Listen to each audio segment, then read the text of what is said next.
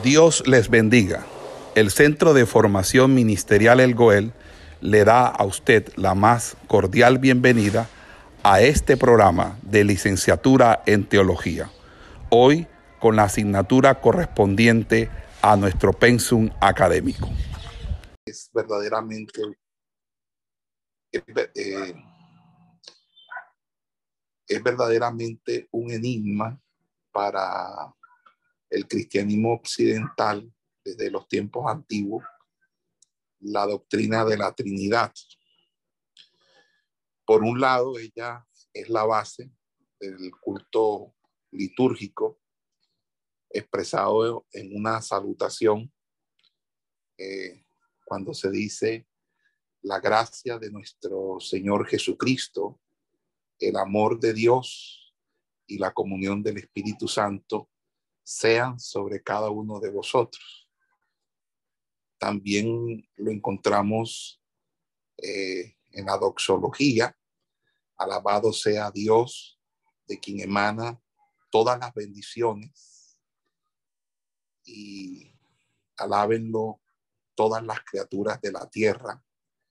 Alábenlo todas las huestes celestiales. La obra del Padre del Hijo y del Espíritu Santo.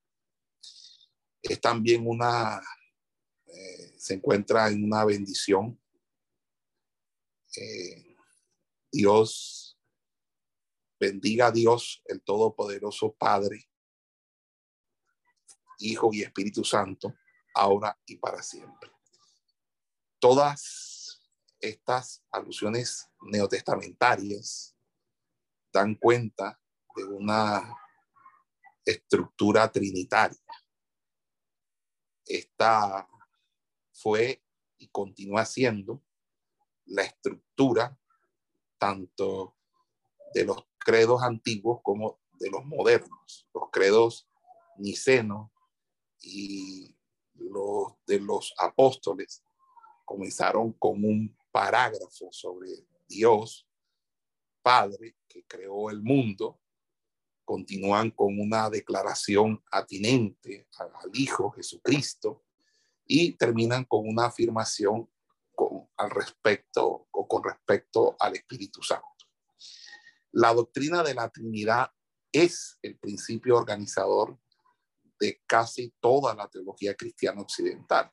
Por otro lado, muchos cristianos occidentales concentran la teología en la fe en la persona de Jesús excluyendo otras categorías teológicas. Para eso, para esas, la doctrina de la Trinidad prácticamente es inexistente. El caso de los famosos unitarios.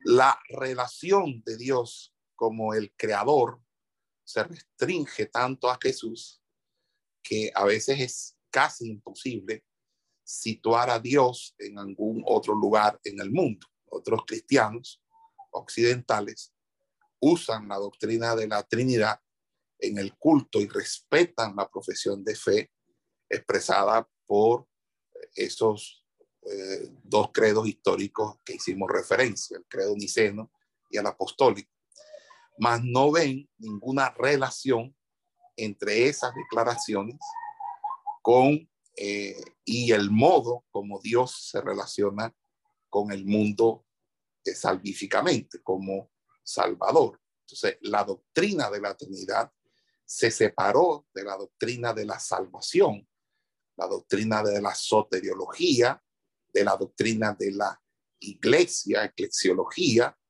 y de la comprensión, eh, eh, eh, la comprensión cristiana del significado de Jesús como Cristo, cristología. Más extraño aún es que esa doctrina se apartó de la comprensión cristiana de Dios. Ella opera encima o al lado de esas tres doctrinas, mas no las integra en un todo. De modo que es posible desenvolver una nueva doctrina de la iglesia eh, o de Cristo sin ninguna consecuencia sobre la doctrina de la Trinidad.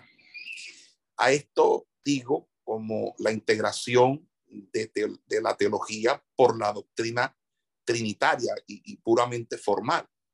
Las doctrinas individuales pierden mucho de su interdependencia. Así, en la tradición cristiana occidental, la teología eh, eh, aparece o es desarticulada.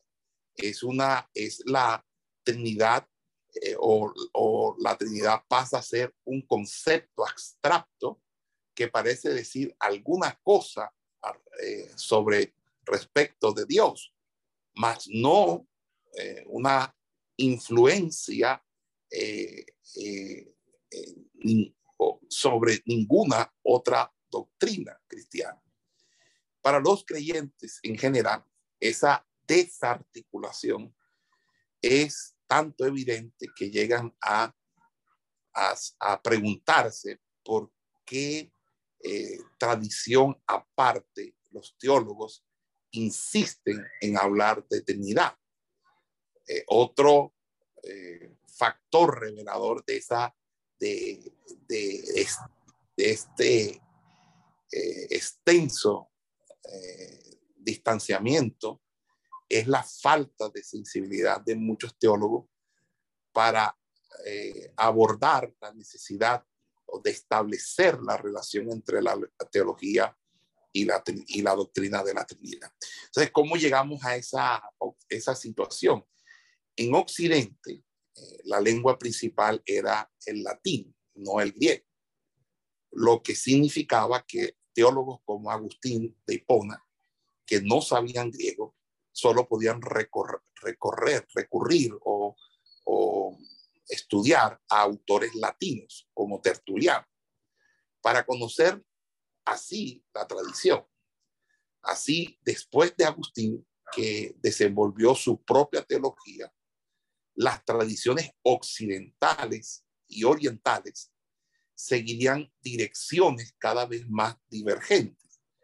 Agustín desenvolvió o desarrolló una doctrina de la Trinidad más para el tratamiento o, más para él se trataba de una doctrina recibida que, le, que pudiera explicar y ella nunca fue el núcleo de su propia teología.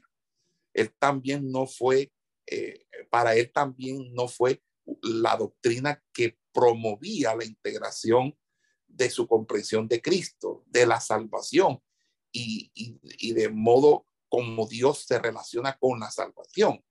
El distanciamiento de la doctrina trinitaria con relación a las demás áreas de la teología cristiana comenzó con Agustín y continuó con la tradición occidental. Y esto es muy importante que lo tengan en cuenta. ¿En qué eh, se refiere a los, eh, los diálogos ecuménicos entre cristianos occidentales? ¿En qué, en qué se diferencia o en qué, eh, en, en, qué vemos nosotros que se dan esos diálogos entre los llamados cristianos occidentales romanos y los cristianos ortodoxos eh, orientales. Esa diferencia eh, se tornó crucial a partir del siglo V. La tradición oriental conservó el vínculo entre la Trinidad y la teología de la Iglesia, razón por la cual el Oriente insiste en afirmar que la Trinidad es necesariamente para dar testimonio de la iglesia en cuanto cristiano. No manteniendo esa coherencia, la tradición occidental se concentró en Jesús como el, Cristo el, y, pasó a considerar la Trinidad una, como una cuestión separada. Eh,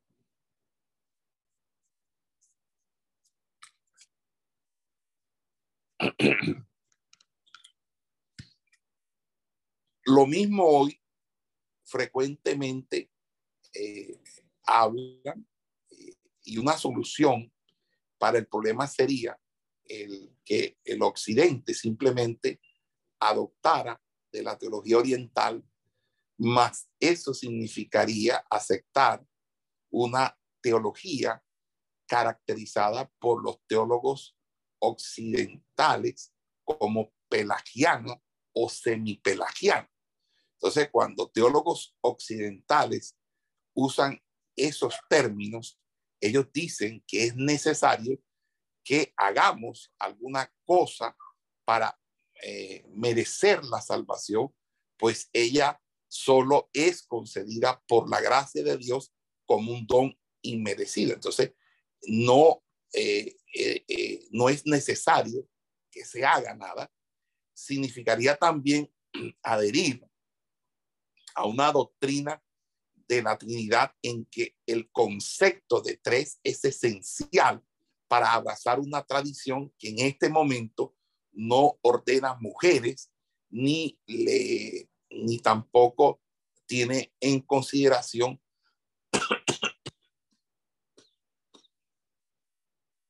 ciertas cuestiones del lenguaje relacionadas con Dios. Por tanto, es una solución improbable. Es decir, que Occidente o que la teología occidental, hablando de la teología occidental cristiano-católica, asuma los criterios relacionales entre la, entre, eh, la teología como tal y la doctrina trinitaria, es casi imposible porque primeramente los occidentales consideran a los orientales pelagianos o semipelagianos. Eh, y eso debido a que el gran fundador de toda la teología de Occidente, luego de Tertuliano, es Agustín. Y Agustín tuvo una discusión entre, que es la, continuación de las discusiones entre la escuela de Antioquía y la escuela de Alejandría, entre eh, la teología y el concepto de la salvación y del pecado anunciado por él en su defecto por Pelagio. Él eh, defendiendo la doble predestinación y Pelagio defendiendo la teología que le caracterizó. Eh, ¿Qué es lo que nosotros eh, vamos a, a tratar básicamente en, en, esta, en lo que, en este, en, vamos a hacer una pausa.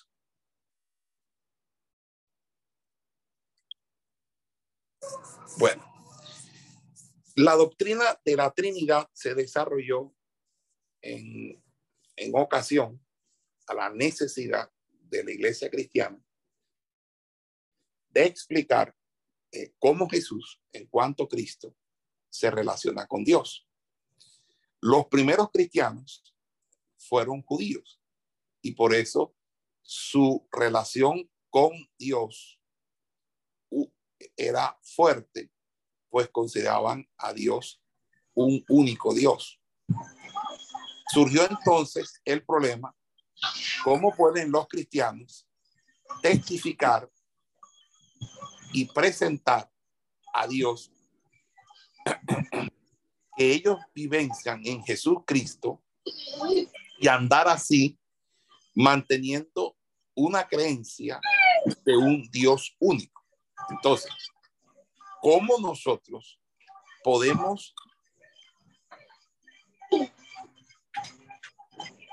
un micrófono abierto?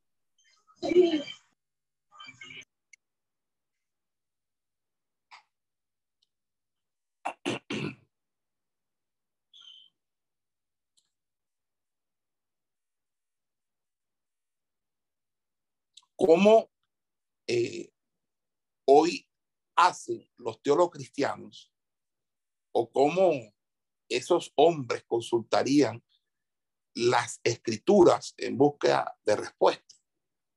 No encontraran, no van, no encontraron en la palabra eh, o en la Sagrada Escritura el término eh, Trinidad, más descubrieron varios textos que servirán de base para el desarrollo de la doctrina trinitaria. Primero, las cartas de Pablo o de Pablo incluyen salutaciones que a pesar de no ser trinitarias, hacen referencia a Dios como Padre y a Jesús como Señor. Y esas cartas son los documentos más antiguos en el Nuevo Testamento. Por ejemplo, en Romanos 1, 7, escribe, gracia y paz de parte de Dios, nuestro Padre, y del Señor Jesucristo. Esa misma salutación ocurre en otras cartas paulinas, como en Primera y Segunda de Corintios, en Gálatas, en Filipenses, en Filimón, y también en cartas como Primera y Segunda de Timoteo y Tito. Entonces, cronológicamente, la referencia siguiente sería que luego de las cartas paulinas, en cuanto a línea histórica, sería el Evangelio de Marcos. Eh, en el Evangelio de Marcos, en el capítulo 13, versículo 12, dice que en aquel día, eh, de aquel día, la hora, el día y la hora, nadie lo sabe, ni los ángeles en el cielo, ni el Hijo, solamente el Padre. Ese texto aparece también en Mateos, en Lucas y también en Hechos. La única afirmación directa de que se tornó o de que, o de que se tomó al lenguaje la, de la Trinidad se va a encontrar en el capítulo 28 de Mateos, en el cual leemos, y por tanto, y hacer que todas las de las naciones se tornen discípulos, bautizándose en nombre del Padre, del Hijo y del Espíritu Santo, y enseñándoles a observar todo cuanto os ordené.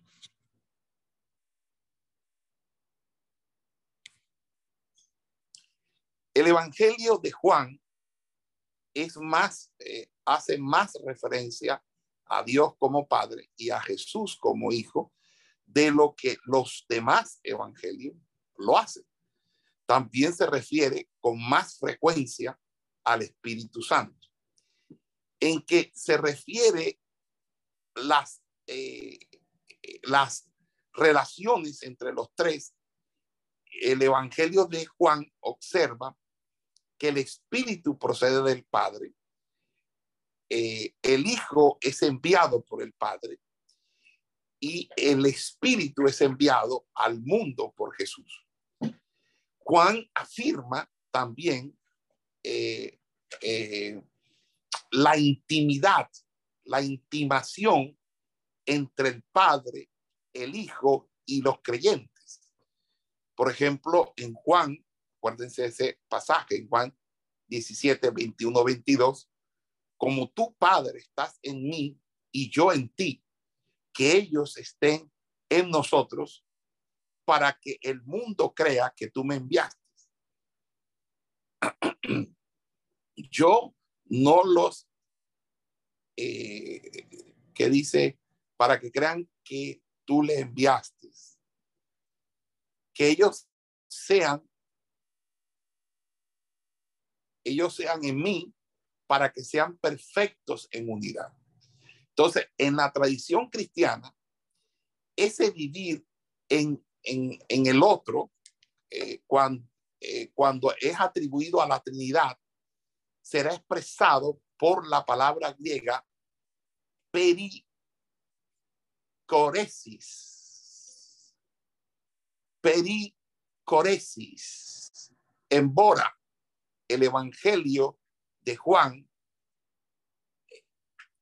que es más reciente a la afirmación explícita de Mateo 28, 19, donde solamente ocurre una única vez la afirmación que da base para el desarrollo. Entonces, esos son los principales textos de la escritura a que los teólogos se refieren o se han referido en el desarrollo de la doctrina de la Trinidad.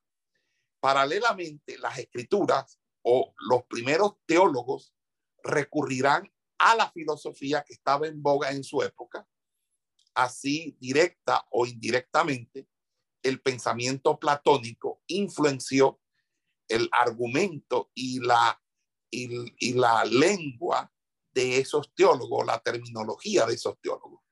Platón estructuró el mundo en dos planos distintos. el, plano superior que alberga las ideas, las formas, las abstracciones generales. Eh, y eh, tenemos también eh, que a ese plano no tenemos acceso. No, nosotros no tenemos acceso directo a ese plano, más encontramos sus elementos constitutivos o continuantes o continuos en eventos específicos y concretos. Así, cuando habla de la esencia de Dios, los teólogos dicen que la esencia divina está no está en el plano superior trascendente y por tanto no es conocible o no puede ser conocida. Entonces, solo podemos encontrar a Dios en la creación, esto es, en eventos concretos en este mundo. Y hay una única manera para que eso se realice, o sea, Dios eh, eh, desea eh, o por así decirlo, para, para poder relacionarse directamente. Eh, entonces, por esa razón, hay una revelación natural de parte de Dios. Ahora, para que la salvación de la humanidad fuese posible, era necesario que Jesús incorporase ambos planos, es decir, los dos planos el plano de, de las ideas y el plano de lo concreto. Entonces, así eh, la divinidad eh, necesitó entrar en la humanidad en Jesús, eh, en la humanidad y Jesús precisó ser verdadera, verdaderamente hombre y verdaderamente Dios. Entonces, para los cristianos, decir que Dios estaba en Cristo era afirmar el evento de la encarnación. Dios se tornó hombre. En ese sistema, el tiempo no, eh, el tiempo en el plano superior e infinito no tiene fin, mas en el plano inferior el tiempo es finito, pues este inicio en algún futuro distante llegará a su fin. De ese mismo modo, todo lo que fue creado en el tiempo también es finito y por eso llega a un fin. Por tanto, el mundo real es el plano superior porque él es, permanente en cuanto eh, el plano inferior perece. Entonces, para tener, para, eh, eh, para tener sentido, el plano inferior necesita participar del plano eterno divino para de esa forma alcanzar la inmortalidad. Así Dios, la divinidad, y el tiempo eterno están en el plano superior en cuanto eh, frente a lo que está la humanidad. Entonces, el cristianismo es, es la muerte, es, está, en el cristianismo la muerte está en el plano inferior. Y para los primeros teólogos cristianos, esa filosofía es, y las escrituras eran eh, recursos eran los recursos fundamentales. Entonces, eh, nosotros vamos a destacar en el desarrollo de la doctrina de la Trinidad desde el siglo segundo hasta los llamados capadocios eh, y obviamente la controversia arriana y la contestación de Atanasio que ocupan el centro de ese desarrollo. Como nosotros ya vimos esto en parte en Historia de la Doctrina Cristiana, creo que aquí me voy a referir más no al plano histórico, sino al plano del debate en sí, como el debate del pensamiento, de, la, de las líneas argumentales del, del pensamiento. Entonces, la atención se concentrará en, en, eh, en, en, la interdependencia de la doctrina de la Trinidad, en la comprensión de qué significa Jesús ser el Cristo, la cristología y la y en la comprensión de la salvación. El desenvolvimiento es complejo porque eh, ninguna doctrina surge eh, aislada de otra. Eh, también varios son los grupos, cada uno, que se han empeñado para que su perspectiva prevalezca. Es decir, aquí tanto los trinitarios como los unitarios han hecho sus mejores esfuerzos para preservar de una manera u otra su perspectiva propia. Entonces, si nos vamos retrospectivamente a la historia del cristianismo, vamos a imaginar, vamos a, o tendemos a imaginarnos que la diversidad que impregna nuestra experiencia actual eh, no existía en la iglesia primitiva y, proyectamos como un tiempo perfecto eh, o ideal en que todos los cristianos tenían concordancia con varias doctrinas. Eh, eh, la, inclusión de cuatro evangelios en la escritura indican que, que, que cierta diversidad hacía parte de la experiencia cristiana desde el principio. Y la historia de la iglesia primitiva revela que la diversidad se transformó en contiendas entre los mismos, entre los mismos eh, eh, cristianos que representaban diferentes posiciones teológicas. Eh, determinada posición en los primeros siglos era por lo menos igual a la de algunos grupos que actuaban ansiosos por conquistar convertidos y esos primeros siglos son también marcados por la tentativa de los emperadores de unir su vasto imperio bajo una única religión. Entonces, hay también la influencia política. Vamos a hacer una pequeña pausa.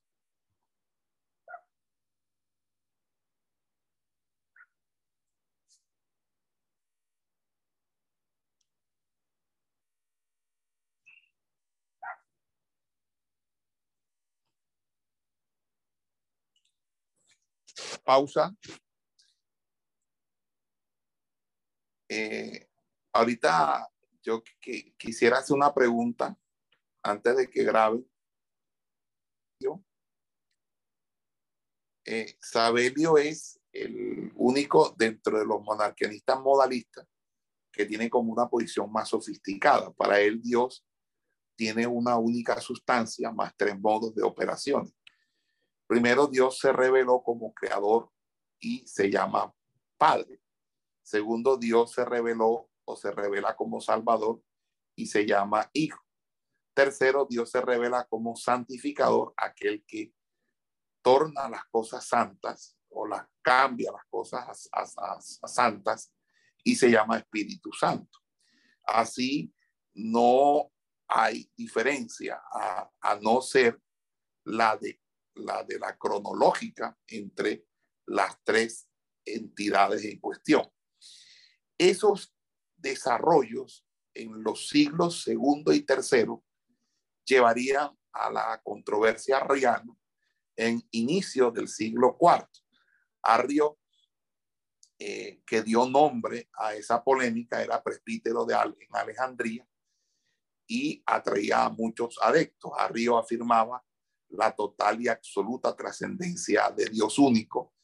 Y de esa premisa básica siguió que el Hijo debe ser una criatura, la más elevada de las criaturas, ciertamente, más así mismo criatura.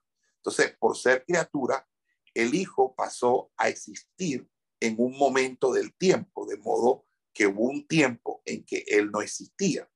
Y eso significa que el Hijo no puede ser de la misma esencia y no, y, no, y, y, ni mis, ni de la misma esencia, pero, pero sí de una semejanza al Padre. Significa también que el Hijo está sujeto a cambio como todas las criaturas y por eso también posible, eh, es posible de pecar o de decidir no ser el Cristo. Entonces, con, con, con, cuando Arrio habla del tema de la, de la Trinidad sagrada, sus términos significan claramente que los tres son totalmente diferentes y que de algún modo participan de la misma esencia. De, de, de, eso, de que el Hijo es criatura eh, o, o, es el corolario según la cual Dios como Padre debe, debe tener existencia en sí mismo antes de eh, la creación o, de, o la generación del Hijo. Y eso lleva a que se llame esta eh, doctrina subordinacionismo. El Padre es Dios, mas el Hijo no es Dios. En, en, en, ese sentido, es, más, es, la, es la criatura más elevada. Entonces, es difícil avalar la, la posición exaltada de, del Hijo eh, y, y, él es igual a todas si él es igual a todas las criaturas en cuanto a ser criado, eh, más ser criatura, más es el primogénito de toda la creación, o que le da una posición jerárquica que no es eh, compartida por las otras criaturas. Él también es el logo puro, ese logo no es esencialmente verdadero Dios, esa ambigüedad lleva a diferentes eh, desviaciones a diferentes variantes del mismo pensamiento de Arri. Entonces, muchos eh, escritores eh, em, dicen que entonces el Hijo no es divino porque es creado, no es humano porque es el primogénito que Dios creó de la nada. Así que es que eh, Jesús viene siendo una criatura única que no tiene el poder de salvar, pues no es divino y también no puede salvar a la humanidad, pues no es verdaderamente hombre. Entonces, a pesar de poder establecer la trascendencia absoluta de Dios, el, eh, es y la singularidad del Hijo, Arrio tiene dificultades eh, eh, insalvables para la realización de la salvación, porque todo esto lo que estoy diciendo es que todo esto ocurre cuando nosotros manifestamos estos tipos de creencias que no van acorde a la doctrina trinitaria. Mire, eh, en ese orden de ideas, eh, muchos autores afirman que Ardio se preocupaba realmente con la salvación e hizo eh, una variación diferente de su pensamiento. Segundo, esos mismos autores dicen que Ardio, para Ardio, el Hijo es totalmente hombre y es considerado divino por causa de su absoluta obediencia eh, y, por la bondad, obviamente, del Padre. Y esa posición es por lo menos coherente con, con la perspectiva que Arrio tenía acerca de cómo ocurría la salvación. Arrio creía o quería que la salvación se, se extendía a todas las personas. Por eso las exigencias para que eh, ella se realizara precisamente era que fuera posible para todos. Por tanto, lo que se exige es obediencia a la voluntad del Padre. Entonces, como Jesús era totalmente obediente a la voluntad del Padre, es así como completamente nosotros los humanos también tenemos que podemos tener la capacidad de ser obediente, así podemos alcanzar la salvación. Entonces, allí prácticamente toda la doctrina soteriológica descansa en que la salvación es la obediencia que nosotros fielmente tengamos con Dios. De esa perspectiva, era necesario que Jesús fuese criatura para garantizar a todo eh, a todos esa posibilidad. Él no precisaba ser Dios una vez que la salvación será por imitación, lo que todos los seres humanos eh, son capaces de hacer. Entonces, cuando escribe sobre la Trinidad, Arrio eh, deja claro que las tres hipóstasis, eh, y esto es instancias concretas, son descritas como separadas por naturaleza, son desvinculadas, extrañas, totalmente diferentes una de otra, con relación tanto a las esencias, cuanto a las glorias, cuanto a las infinitudes. Así, él eh, eh, mantenía como una cuidadosa jerarquía en que el Padre eh, es Dios de un modo que el Hijo y el Espíritu Santo no lo son. Entonces, su doctrina de la Trinidad eh, integra su comprensión de la salvación, de modo como el Hijo posibilita la salvación a toda la humanidad y de, y de que Dios Padre debe ser eh, eh, necesariamente o debe ser comprendido o, debe ser comprendido de esa manera. Y es esa la función integradora que la Trinidad ofrece a la teología cristiana. Ella inclusive opera en el pensamiento de, de, este hombre, Arrio, que sería condenado como hereje en el sínodo de Antioquía en febrero del año 325. Ok, pausa por favor.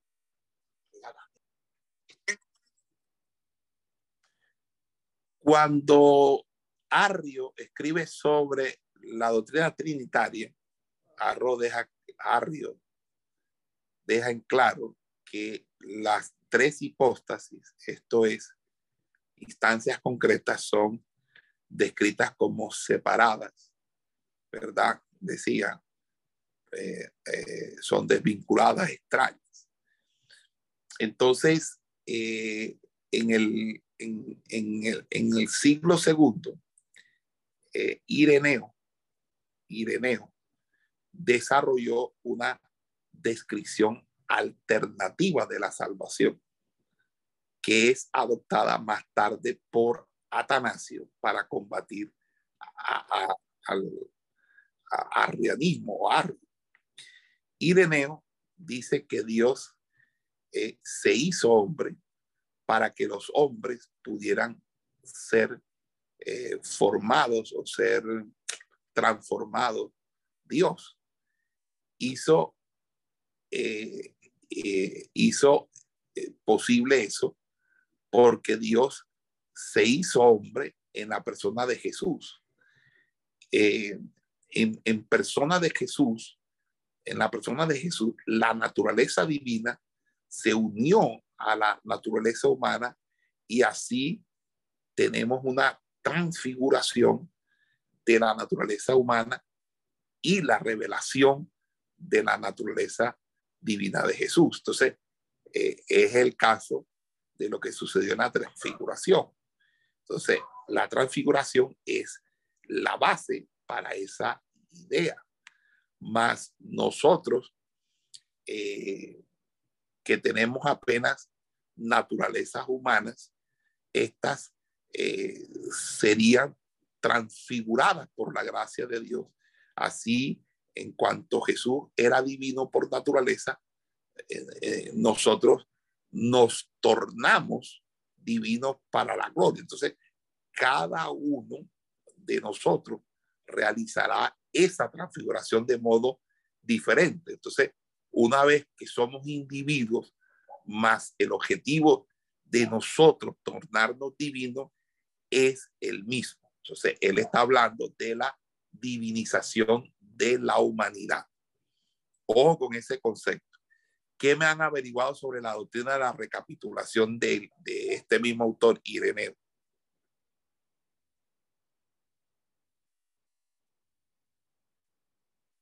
Un arrio según Arrio, esa transformación comienza con el bautismo, en el cual recibimos el don del Espíritu Santo. Fíjense que, en la, que es lo mismo que enseña lo, ciertas iglesias, que uno y que recibe el Espíritu Santo con el don del Espíritu Santo con el bautismo en las aguas. Entonces, nuestra vida en comunión como iglesia eh, y por lo tanto con Dios debe ser totalmente transparente, ¿verdad? Eh, porque de una manera u otra, eh, aquí lo que se está mirando es que supuestamente con el bautismo nosotros recibimos el don del Espíritu Santo y no siempre el que se bautiza recibe el don del Espíritu Santo. Tampoco quiere decir que el que se bautiza no lo no tenga esa, esa ayuda por parte del Espíritu Santo. Lo que eh, de una manera u otra es interesante. Cada una eh, de esas eh, naturalezas se vio en el momento de la transfiguración, ¿verdad? Atanasio estaba, que es el rival de Arrio, estaba convencido de que el Cristo, eh, según la concepción de Arrio, como una criatura, tendría problemas en la doctrina de la salvación. Ningún evento, por lo menos incierto, eh, eh, no sería posible. Para Atanasio, la salvación exigía que el divino, esto es Dios, se uniese a lo no divino, esto es la creación, inclusive la humanidad, para transformar eh, lo no divino en divino mediante la gracia y esa participación de eh, divino en, en humano garantía, es una garantía o garantiza la salvación diferentemente de la teología de Harry.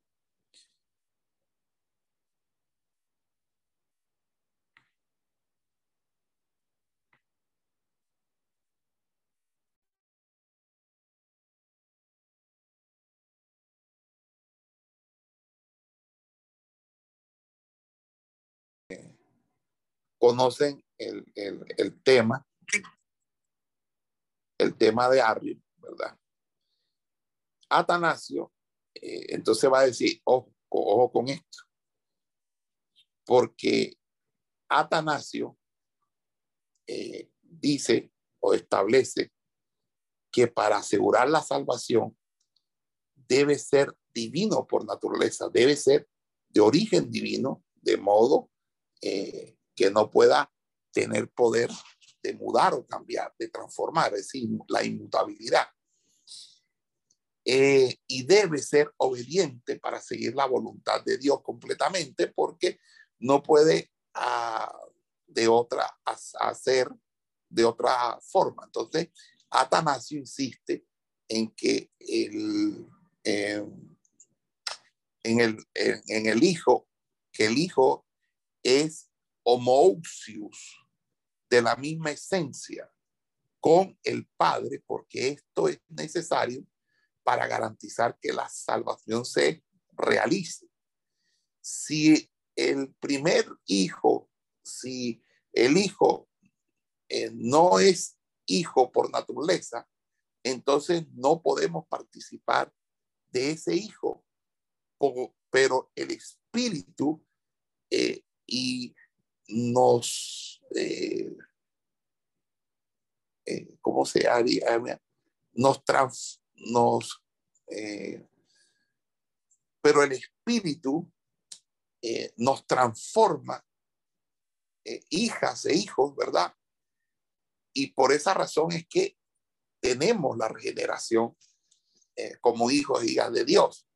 Entonces, la misma participación es necesaria también del lado humano. Si, eh, si Cristo no era verdaderamente hombre, entonces no somos salvos porque solamente eh, lo que es asumido es salvo. Así la humanidad de Cristo en, en Jesús es igualmente necesaria para tornar eh, nuestra participación en, Dios. Entonces, fue eh, el interés de Atanasio por la salvación del mundo que eh, lo llevó a defender con determinación la doctrina del homoxius, del Hijo, y a entender también la, de, la doctrina del Espíritu Santo, o que comenzara como problema relacionado con la posibilidad de la salvación en, en Jesucristo, ¿verdad? Y esta idea de Trinidad eh, o de Trinitate comienza con la salvación del mundo como su objetivo y procura explicar cómo Dios se relaciona con el mundo de modo a, de modo a, tomar o a, a tornar posible esa salvación descrita en términos de participio. O de uh,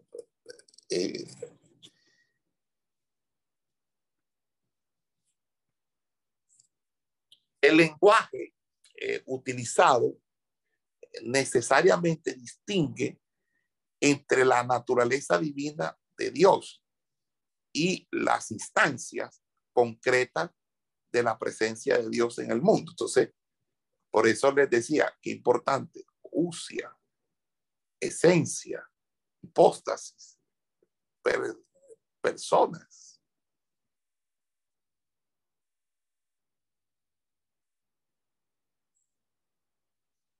Entonces, tanto la esencia como también la, la, la hipóstasis son plenamente Dios, pues de otro modo la, la presencia de la segunda persona de la Trinidad, Cristo, eh, no produciría salvación o eh, eh, este, tampoco aumentaría esa situación, ¿verdad?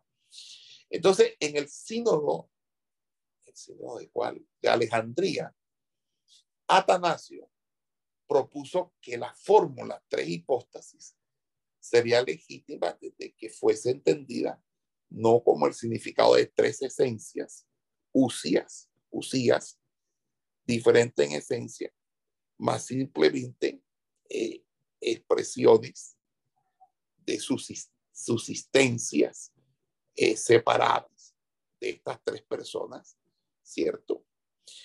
Entonces, eh, en ese orden de idea, surge otro concepto, y es que eh, ahora no se habla de una unidad con tres usias, pero que se mantiene en lo uno, sino que ahora aquí este,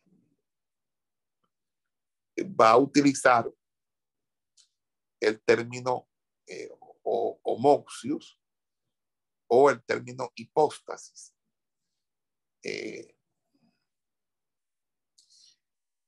poco tiempo después, el imperio romano, ustedes saben que se dividió en, imperio eh, oriente y de occidente. El occidente mantuvo la posición de homoxio, más el oriente continúa enfrentando eh, los ancianos y un emperador que, os, que los apoya.